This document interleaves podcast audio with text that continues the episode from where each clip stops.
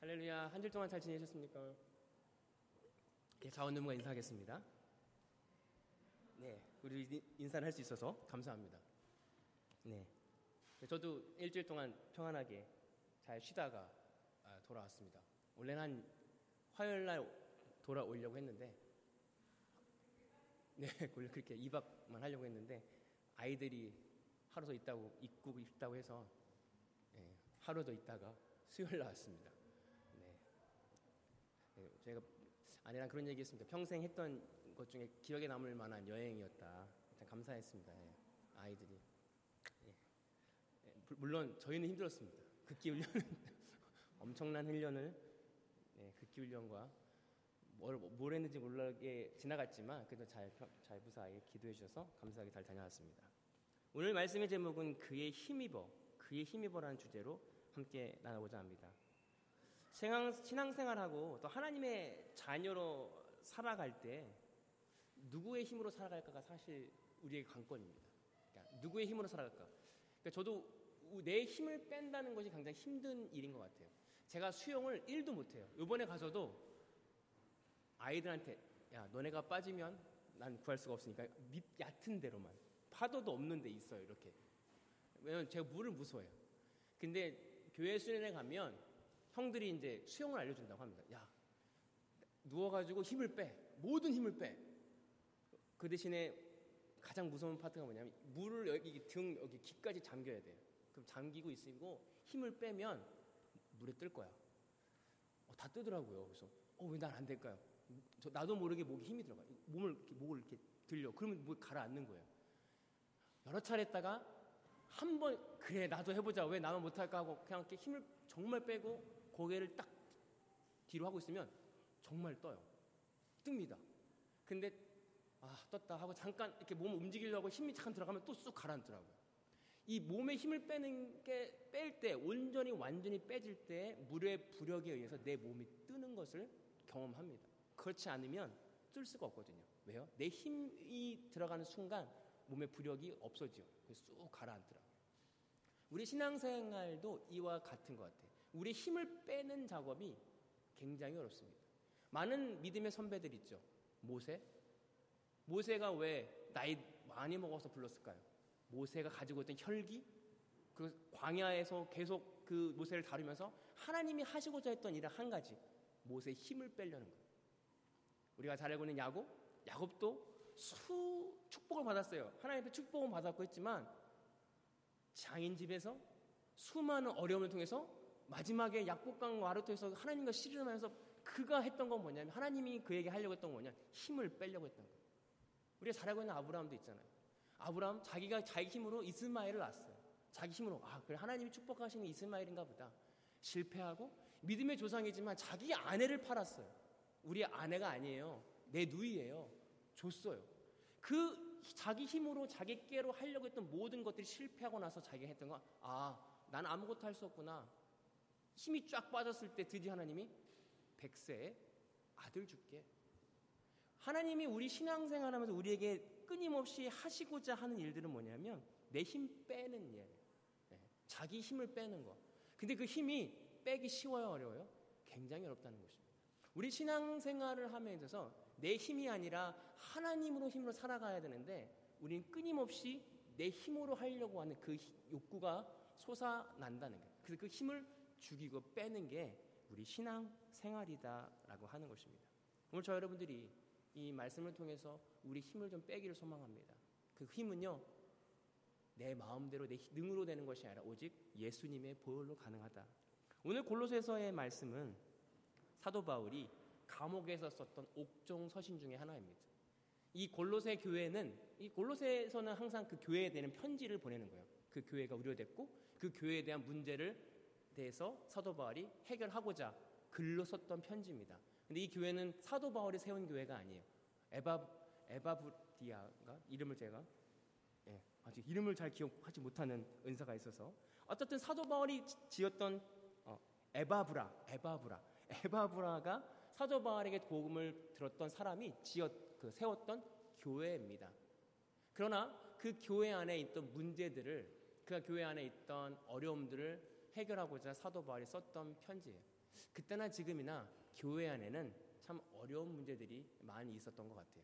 오늘 이 골로새 교회 안에 있는 문제, 그 문제들의 핵심이 뭐냐면 전체적 기독론을 사도 바울이 이야기합니다. 기독론이라는 건 뭐냐면 어떻게 구원받을까? 어떻게 하나님의 자녀가 될까? 그리스도 예수로 말미암아 구원받는다. 그것을 잊지 말아야 된다. 이것이 핵심이다. 오늘 사도 바울은 이것을 강조합니다. 그러니까 사도 바울의 모든 서신서의 주제라고 하는 게 뭐냐면 in Christ 예수님으로 예수님 안에 예수님으로 인하여 가능하다라는 거예요. 오늘 이 모든 교회가 이것을 잊지 말아야 된다는 거예요. 그 당시에 골로새 교회에서도 이것이 흐려졌기 때문에 수많은 이단들 헬, 어, 유대, 유대인들은 율법을 지켜야지 율법을 지키는 것이 정말 구원받은 자로서 살아가야 될 일이야. 구원받은 예수님의 공로와 십자가의 의미는 퇴색됐고 뭔가 했던 행위만 남아있기 때문에 그런 문제들이 많이 있었던 교회였습니다. 오늘 골로새 교회의 문제를 통해서 비단 2000년 전의 문제가 아니라 오늘 현상 우리에게도 그런 문제가 있다는 것입니다. 그것을 함께 아, 묵상하기를 소망합니다. 1절에 그러므로 너희가 그리스도와 함께 다시 살리심을 받았으면 위의 것을 찾으라 거기에는 그리스도께서 하나님 우편에 앉아 계시리라라고 말씀하고 있습니다. 왜 위의 것을 찾으라고 했을까요? 그들은 아래 것에 집중했기 때문에 그렇습니다. 교회 다니고 있는 사람들 중에서도 우리가 위의 것을 집중하지 못하고 아래 것을 집중할 때, 저 역시 그럴 때가 많이 있다는 사실입니다. 제가 휴가를 가면서 저 로스라이드에 있는 맥도날드에서 아이들 점심을 먹고 있었습니다. 어한 우리 저가 이제 오더를 픽업하러 갔을 때 아내랑 아이 네 명이 얼마나 좀 특이하잖아요. 딸 네 명이.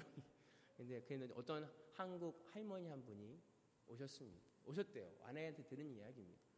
막 이렇게 얘기하다가 그분도 교회를 다니시는 것 같아요. 그래서 어 근데 이제 첫 번째 한 얘기가 어머 쌍둥이에요. 아, 쌍둥이 아니에요. 그랬더니 어우 첫 번째 첫 마디가 아우 아빠가 돈을 많이 벌어야 되겠다. 아이가 많으니까요. 그래서 아내가 예 아빠 직업이 뭐예요? 예, 아내가 얘기했대요. 아, 목회 목사입니다. 어머 돈을 많이 벌 아내가 그랬대요. 네 돈 많이 벌어요. 네 어, 그러면서 그분이 하시 어 아이들 성경 잘 알겠네. 예수님 누군지 설명해봐. 근데 이제 소망이가 당황했는데 설명을 못했대요. 어우 성경 공부 많이 해야 되겠다 하고 가셨대요. 그러니까 우리가 생각하는 교회를 다니고 말씀을 알고 그러니까 제가 그분을 비난한다는 게 저희 저 또한 그렇다는 게 많아요. 하나님의 뜻을 따라가고 하나님의 말씀을 갈급하면서도 불구하고 우리는 여전히 세상권 가치, 세상의 가치관과 세상의 세계관에 묶여서 땅을 바라보는 자가 아닌가. 오늘 사도 바울이 말씀했던 경고했던 건 뭐냐면 너희가 너무 많은 교회 안에 수많은 할레파, 무할레파 서로 가지 섞여 있는데 그들 안에 싸움이 있었다는 거예요. 이 땅에서의 갖고 있던 조건들, 너는 어떤 출신이야? 너는 어디서 자랐어? 뭘 배웠어? 네가 가지고 있는 건 뭐야를 봤다는 거예요. 그것이 아니라 우리 모두 죄인이야. 하나님의 하늘을 봐. 하늘, 예수 그리스도가 하늘에 내려오신 이유를 봐. 우리를 우리를 지으신 이유가 뭐야? 우리 지으신 목적으로 돌아가야 돼. 하늘의 것을 바라봐야 된다라고 말씀하고 있습니다. 왜 못 볼까? 3절에 이는 너희가 죽었고 너희 생명이 그리스도와 함께 하나님 안에 감춰졌습니다. 여러분 하나님 안에 감춰졌다는 사실을 우리가 잊지 말아야 됩니다. 우리가 진짜 복음은요. 진짜 보물은 감춰졌습니다. 우리가 복음서에서 유명한 비유의 말씀이 있죠. 천국은 마치 어느 밭에 감춰져 있는 보화와 같다. 그래서 아무도 몰라요. 그래서 어 저기 보물 있네. 자기 전 재산을 팔아서 그 땅을 사는 거예요. 왜요? 그 땅은 안에는 많은 사람들이 보지 못하지만 보물이 있거든요. 천국이 마치 그러다는 거예요. 많은 사람들이 그 땅은 허접한 땅이에요. 보잘 것 없는 땅이에요. 눈도 보지 싫은 땅이에요. 그러나 진짜 보화를 안에 있는 사람을 그걸 캐기 위해서 아는 아는 사람한테 말하지 않고 내 전 재산을 들여서 그 땅을 사는 거 천국은 그런 것이다. 침노하는 것이다. 오늘 저 여러분들이 이 땅에서 사람들이 예수님이 십자가에 죽었대, 날 위해 돌아가셨대. 그것을 믿는 게 천국이야. 그게 편평하냐? 그러나 감춰있기 때문에 사람들에게 영향력이 없을 수 있다는 것입니다. 우리는 그것을 기대하거든요. 와, 내가 믿는 하나님, 다른 하나 다른 사람도 그 하나님을 믿을 거야. 다른 사람도 그 하나님 믿으면 좋겠지. 물론 그렇게 해야겠죠. 그러나 세상의 반응은 냉대할 수 있다는 것입니다. 감춰져 있기 때문에 그 생명이 감춰져 있기 때문에 오늘 저 여러분들이 이 진짜 생명을 찾아 그 보화를 캐낼 수 있는 저 여러분들이 되길 소망합니다. 세상 사람 세상은 알 수도 없고 볼 수도 없는 그 평안. 그 평안은 오직 예수 그리스도의 죽으심을 인하여 올 수 있다는 거예요. 1절에 이렇게 말했잖아요. 그러므로 오늘 1절에 그러므로라고 하는 거는 그 전에 뭐가 있기 때문에 그러므로라는 게 나왔을 거 아니에요? 그 전에 무슨 이야기냐면 그리스도가 내려오셔서 예수님이 내려오셔서 널 위해서 죽은 그 십자가 함께 죽었잖아.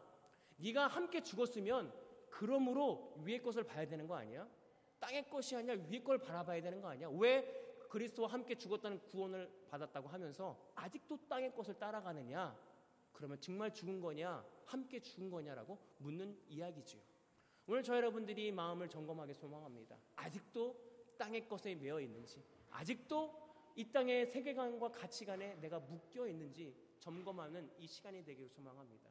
저 역시도 때로는 그런 얘기를 들을 때마다 아, 내가 부족한가? 내가 무언가 준비해야 되나? 여러분 세상의 가치관과 이익은 뭔가 준비를 해야 되고 열심히 해야 됩니다. 뭔가 일을 해야 돼요. 율법적으로 뭔가 내가 행해야 그것을 받는 열매가 값지다라는 그런 이유를 갖고 있어요. 그러나 하나님 관점에서 보면 하나님이 다 주신 거예요. 열심히 하는 힘, 열심히 하는 건강, 그 또한 하나님이 주신 것인데 이 세상 사람들은 내가 뭔가 해서 내가 얻었고 내가 준비했다라고 하는 내가 노력했다라고 하는 내 중심이 더 크다고 하는 것입니다. 오늘 그 예수 그리스도의 그 죽음과 함께 우리의 모든 세계관과 관념도 함께 죽기를 소망합니다. 5절에 이렇게 말씀하고 있습니다. 그러므로 또 말씀하죠. 그러므로 땅에 있는 지체를 죽이라. 곧 음란과 부정과 사욕과 악한 정욕과 탐심이니 탐심은 우상 숭배니라. 오늘 사도 바울이 그 교회에게 그러므로 육체를 죽이라고 말씀하고 왜 반대로 말하면 그 교회 안에 육체 소욕이 많이 있었다는 소식, 사실입니다. 오늘 여전히 우리 교회에 많은 육체 소식이 소, 소욕이 있습니다. 저 또한 있습니다. 오늘 이 소욕을 죽여야 됩니다. 음란이라고 하는 게 단순히 성적인 어떠한 범죄를 이야기하는 것이 아니라 음란은 부부와만을 사랑해야 돼. 내가 아내만 사랑해야 되는데 아내 말고 다른 것을 사랑하는 것 자체가 음란이죠. 마찬가지 신앙에서의 음란은 우리가 하나님만을 바라보고 하나님만 경배하고 하나님만을 내가 섬겨야 되는데 내가 돈이나 명예나 건강이나 다른 것을 섬기는 것 자체가 하나님 입장에서 음란이라고 하는 것입니다. 오늘 수많은 음란들이 이 가운데 있습니다. 오늘 이 육체의 정욕과 사욕과 악한 정욕, 탐심, 우리에게 모든 것들이 있습니다. 내가 뭘 갖고 싶은 것, 내가 이걸 소유했으면 또 다른 걸 소유하고 싶고, 이 모든 것들이 우상 숭배라고 이야기하고 있습니다. 그래서 이걸 죽이라. 육체의 소욕을 죽이라. 오늘 교회에게 하는 메시지는요, 이 소욕을 죽여야 된다는 거예요. 제가 맨날 죽는 얘기 하지만, 말씀에서 이렇게 나오는데 어떻게 해요? 죽이라는데. 육체의 소욕을 죽이라. 지체를 죽이라. 우리가 있는 육신에 있는 모든 소욕을 죽여야 됩니다. 어떻게 해요? 예수 그리스도와 함께 죽어야 된다. 우리는 죽을 수 없습니다. 우리는 죄인이기 때문에 내 스스로는 죽일 수 없어요. 그러나 육체의 소용은 오직 예수 그리스도의 십자가의 은혜로 밖에 죽을 수 없다는 사실입니다. 8절에 이제는 너희가 이 모든 것을 벗으라 곧 분함과 노여움과 악의, 악의와 비방과 너희 입을 부끄러운 말이라 9절 너희가 서로 거짓말하지 말라 옛사람과 그 행위를 벗어버리고 오늘 사도 바울이 그 교회에게 하는 모든 벗어, 벗어버리라고 하는 메시지 안에 각 뭐가 있냐면 각 지체들과 일어난 일이에요. 보세요. 분냄. 혼자 분냄니까? 노여움. 혼자 노여워해요? 비방. 혼자 비방할 수 없잖아요. 내가 누군가 때문에 비방해야 되고 누군가 때문에 노여워야 되고 누군가 상대방 때문에 내가 화가 나는 이 감정들을 죽여야 된다. 라고 말씀 벗어버려야 된다고 말씀하고 있습니다. 왜 그럴까요? 사도 바울의 이 말씀 말한 것은 뭐냐면 7절의 말씀이에요. 너희도 전에 그 가운데 살 때 그 가운데서 행하였느니라. 여러분 우리가 사람 다른 사람들을 발가볼 때 어떻게 저런 사람이 저렇게 할 수 있어? 손가락질 할 수 있어요. 그러나 정말 내 마음을 바라본다면요. 내가 전에 그런 사람이었다는 거예요. 예수님의 은혜가 없으면 내가 다른 사람을 죽일 수도 있었고 예수 그리스도의 그 은혜가 아니었으면 내가 누군가 그 사람보다 내가 비방하는 그 사람보다 더 나쁜 사람이었다라는 사실을 우리가 인정할 수밖에 없다는 사실입니다.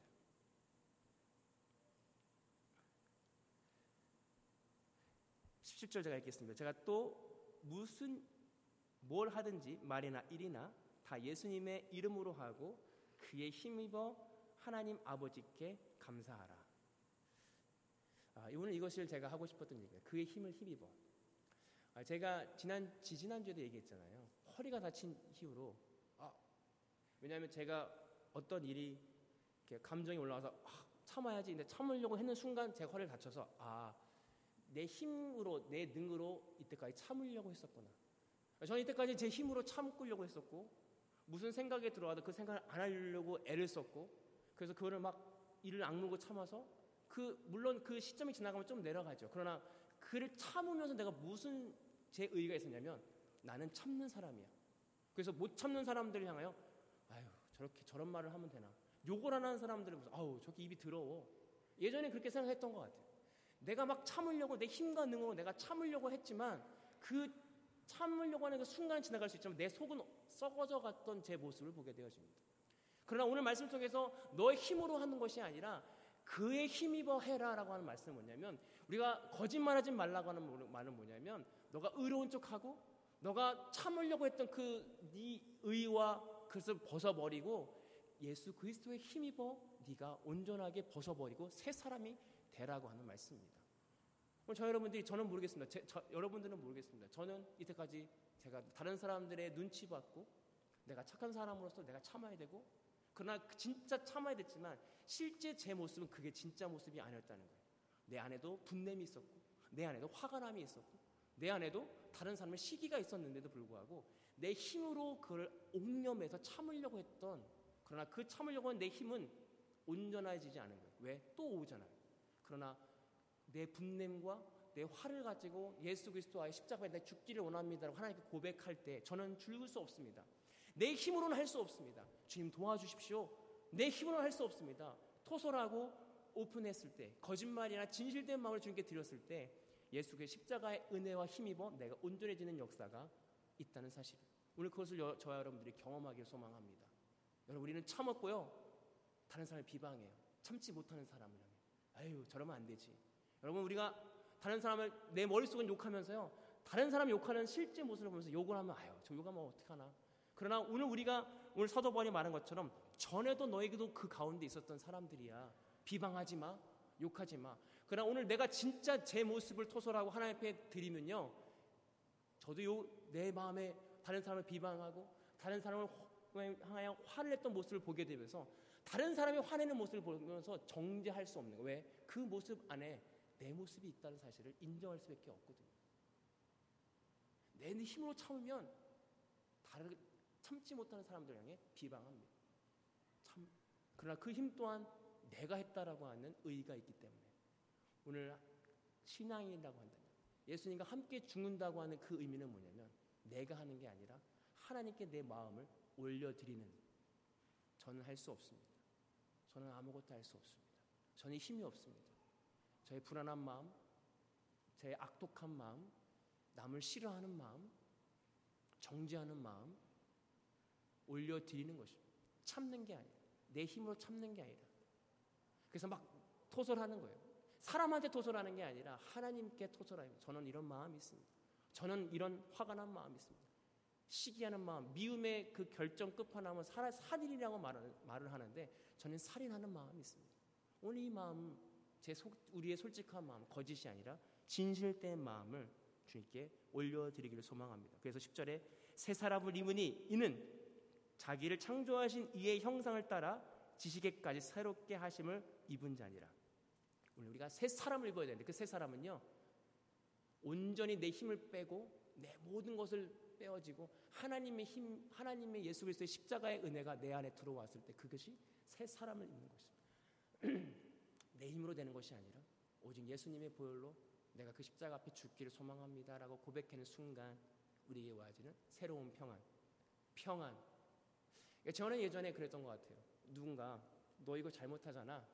너 나쁜 사람이야라고 손가락질 한다면 굉장히 마음의 상처를 받았던 사람이었어요. 아, 난 좋은 사람인데 저런 말 하면 안 되는데. 근데 제가 죄인임을 깨달으면서 고백되어지는 건 뭐냐면 그런 얘기를 듣는 게 마땅하다. 그래, 내가 나쁜 사람이지. 내가 죄인이지. 그래서 예수님 은혜가 필요하지. 내가 또 그런 사람이지. 오늘 우리가 가장 듣기 싫어하는 말이 뭐냐면 너 죄인이라는 소리예요. 너 나쁘지. 너 화냈잖아. 너 다른 사람 미워했잖아. 오늘 사단이 우리에게 끊임없이 우리의 죄성을 가지고 우리의 정죄하고 우리를 끌고 가려고 하는 건 뭐냐면 우리가 가지고 있는 그런 뭐랄까요 수치심이에요. 죄에 대한 수치심. 그러나 예수님은 그래 네가 그런 자인 거 몰랐어? 그래서 내가 필요한 거고 내 힘이 내 복음의 십자가 예수 그리스도의 은혜가 필요한 거예요. 오늘 저 여러분들이 이 고백 가지고 2023년도 예수님과 함께 동행하기를 원합니다. 내 힘과 능이 아니라 예수님이 주시는 참 기쁨과 평안. 우리 힘을 빼기를 소망합니다. 네, 너무 뭐 그게 세상적인 힘을 빼는 것이 아니라 내 생각, 내 마음, 내가 가지고 있던 그런 욕심들 이런 것들 빼내는 그 힘은 내 힘과 능이 되는 것이 아니라 오직 예수 그리스도의 힘으로 내가 고백되어지고 내가 내 마음을 솔직히 드렸을 때 온전히 찾아오시는 그 예수님의 은혜를 경험할 때, 아, 이 은혜가 내가 뭘 해서가 아니라 하나님께서 은혜로 허락하셨구나. 이 고백이 되어집니다. 그 고백을 함께 나누는 우리 공동체가 되기를 소망합니다. 기도하겠습니다. 사랑의 하나님, 저는 아무것도 할 수 없는 존재임을 고백합니다. 우리는 죄인 중에 개수라고 고백한 사도 바울처럼 내가 얼마나 큰 죄인인지를 깨닫는 것이 큰 은혜임을 고백합니다. 내 힘과 능으로는 아무것도 할 수 없습니다. 오직 예수 그리스도의 은혜와 사랑이 내 안에 올 때, 내가 고백되어지고 온전히 그 십자가 앞에 죽어질 때, 우리 지체가 죽어질 수 있음을 고백합니다. 예수 그리스도와 함께 죽고 예수 그리스도와 함께 살기를 소망합니다. 오늘도 그 새 힘과 새 사람을 입는 우리 모두가 되게 하시고 2023년도도 나의 힘과 나의 계획은 내려놓고 오직 예수 그리스도의 힘과 능으로 살아가는 우리 모두가 되기를 소망합니다. 감사하며 예수님의 이름으로 기도하옵나이다. 아멘. 축도로 예배를 마치겠습니다. 이제는 우리 예수 그리스도의 은혜와 아버지 하나님의 극진하신 사랑하심과 성령님의 감화 감동 교통하시는 은혜가 오늘 말씀을 듣고 함께 예배하며 나의 힘을 빼고 내 힘과 능이 아니라 예수 그리스도의 십자가의 능과 힘으로 온전히 살아가기로 결단하고 돌아가는 모든 성도들 머리 머리 위에 이제로부터 영원토록 함께 하시기를 간절히 축원하옵나이다. 아멘. 감사합니다. 한줄 동안